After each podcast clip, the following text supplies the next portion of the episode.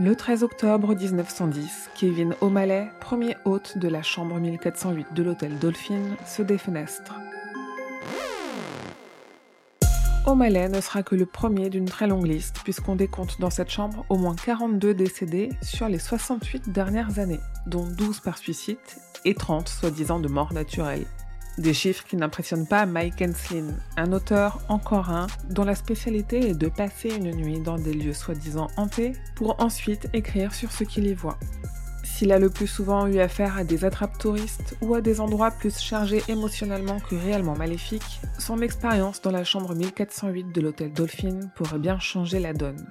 Vous l'avez compris, il s'agit là de 1408, une nouvelle parue dans le recueil Tout est fatal et portée à l'écran dans une adaptation modeste mais réussie avec John Cusack et Samuel L. Jackson, le même duo que pour Cellulaire dont je vous parlais le 6 octobre. À croire que le multivers de King déteint même sur ces adaptations. En tout cas, cette histoire à la base, King n'avait pas prévu de la publier. Il l'avait même d'abord réservée pour Blood and Smoke, une collection de livres audio où il la lisait lui-même, puis il en avait mis des extraits dans Écriture, mémoire d'un métier, son essai sur l'écriture, pour montrer comment une histoire peut évoluer de brouillon en réécriture. Finalement, il décidera de la publier, une histoire de chambre maléfique dans un hôtel. C'est trop tentant quand on est le créateur de Shining.